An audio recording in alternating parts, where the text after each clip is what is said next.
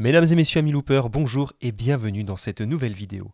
À travers ce nouveau concept, nous allons vous emmener au cœur de la machine, au cœur même de la magie que peut procurer une attraction. Alors pour une écoute optimale, nous vous invitons à vous équiper d'ores à présent d'un casque audio et de profiter pleinement de l'ambiance. Vous êtes prêts? Alors. Une fois l'entrée payée, toutes les attractions sont gratuites.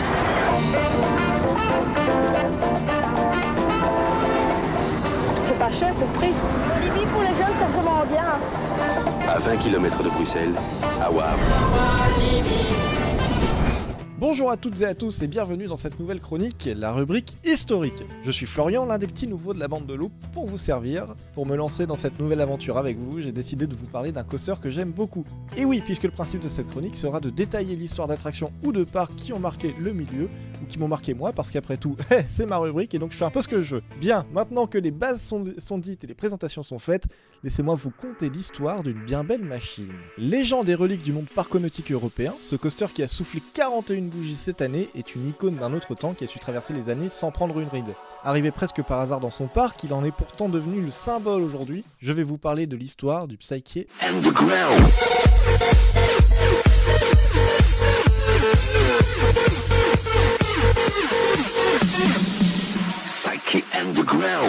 Underground est à l'origine le Sirocco. D'abord acheté par un parc japonais qui a fait faillite avant son installation, l'attraction est finalement proposée par son constructeur Anton Schwarzkopf au directeur de Walibi Belgium, Eddie Meus à l'époque, que Schwarzkopf connaissait bien. À la suite d'un pari, Walibi obtient le Sirocco pour moins cher que prévu et ouvre son nouveau bébé en 1982. Dernière minute, on nous annonce qu'un sirocco souffle tempête dans le ciel de Walibi. Vous savez ce que c'est un sirocco? Un sirocco, c'est une attraction délirante, incroyable. Elle vous catapulte en looping, puis à 45 mètres à la verticale, et ça repart en marche arrière. Sensationnel. Le sirocco, c'est le grand frisson à Walibi. Walibi, autoroute Bruxelles-Namur, sortie. Mais avant de poursuivre l'histoire, laissez-moi vous en dire un peu plus au sujet du Sirocco. Le Sirocco est un fort vent du sud-est chaud et sec et je me suis trompé de fiche, pardon, voilà. Je me suis trompé. L'attraction Sirocco est un modèle de série du constructeur Anton Schwarzkopf nommé Shuttle Loop. Comme son nom de série l'indique, le principe de l'attraction est très simple. On propulse un train à 85 km/h pour qu'il franchisse un looping de 25 mètres. À la sortie de ce looping, le train s'engage sur une flèche de 42 mètres de haut pour ainsi perdre sa vitesse, repartir en arrière, effectuer ce qu'on appelle un rollback, refaire l'entièreté du parcours en marche arrière, jusqu'à atteindre une seconde flèche de l'autre côté, et enfin repartir en avant jusqu'à la gare en freinant. À son ouverture, le coaster est une sacrée machine, hein. les boomerangs que l'on connaît maintenant dans beaucoup de parcs n'existent pas encore, et la sensation de retour en arrière reste assez unique. De plus, dans les années 80, le monde des parcs en Europe est très différent de celui d'aujourd'hui, rien que pour exemple, Disney et Astérix n'existaient pas encore. Alors une machine telle que le Sirocco garantit à Walibi un bel avenir devant lui, et permettra d'ailleurs au parc de se faire une certaine renommée comme étant la destination à ne pas rater pour les sensations fortes.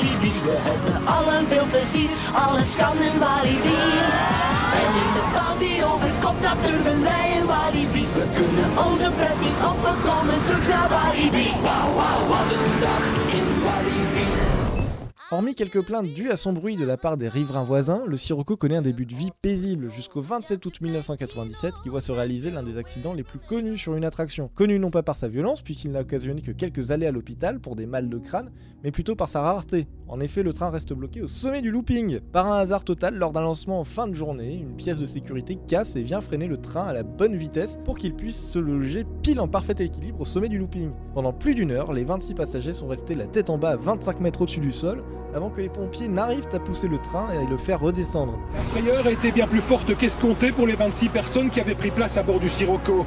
Vers 17h, la machine venait de s'élancer lorsqu'au milieu de la boucle de 360 degrés, l'attraction s'arrête net, suscitant un mouvement de panique.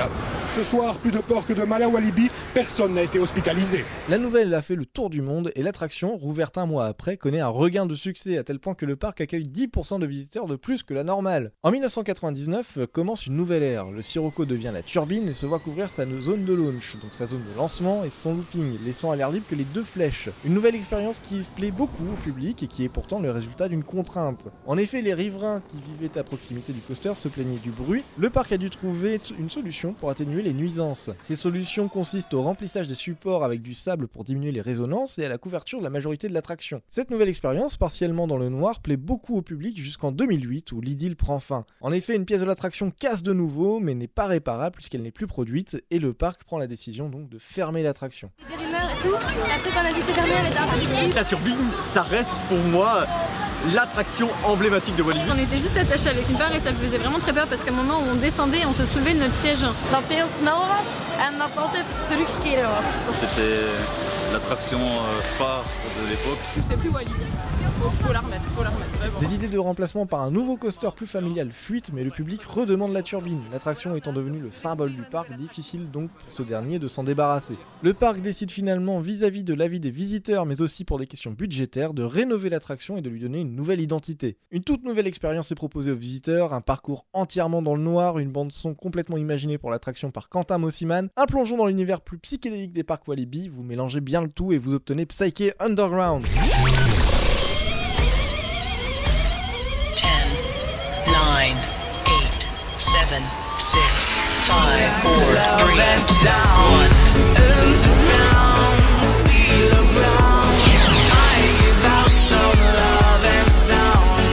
En 2013, cette nouvelle version est une véritable réussite, entièrement rénovée par la société allemande Gerschlauer, que l'on connaît notamment Pegasus Express au parc Astérix, du train au système de propulsion qui deviennent magnétiques, donc certes beaucoup moins capricieux et coûteux en entretien mais bougrement énergétique, puisqu'à chaque lancement, le coaster demande une fois et demie la consommation électrique totale du parc, ce qui est énorme. Je pourrais en parler pendant des heures de cette attraction. En même temps, rares sont les machines avec une histoire aussi fournie et apparemment, elle n'est pas prête de s'arrêter. En effet, alors que l'on fête tout juste les 10 ans de Psyche cette année, concept art ont fuité montrant la future zone de Walibi, dans laquelle se trouvera un nouveau coaster et se trouve déjà notre cher coaster euh, Psyche. Et apparemment, un environnement plus marin nous attend, mais ça, il faudra attendre pour le voir.